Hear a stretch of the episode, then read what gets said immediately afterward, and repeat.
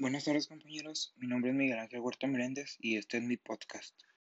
Canelo Álvarez más efectivo que Billy Joe Sanders. Tras dejar atrás su pelea ante Abney Gildirim, el mexicano Saúl Canelo Álvarez ya lista su próximo combate, la cual será ante Billy Joe Sanders, por el centro de los supermedianos de la Organización Mundial de Boxeo.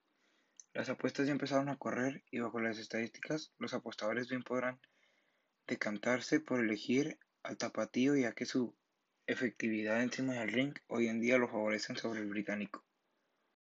La pelea se desarrollará el próximo 8 de mayo en sede por definir y si el Canelo resulta vencedor se adjudicará el centro de la OMB, con lo que solo le faltará el cinturón de la división de la Federación Internacional de Boxeo en manos de Caleb Plant para conseguir su objetivo de la unificada de cetros.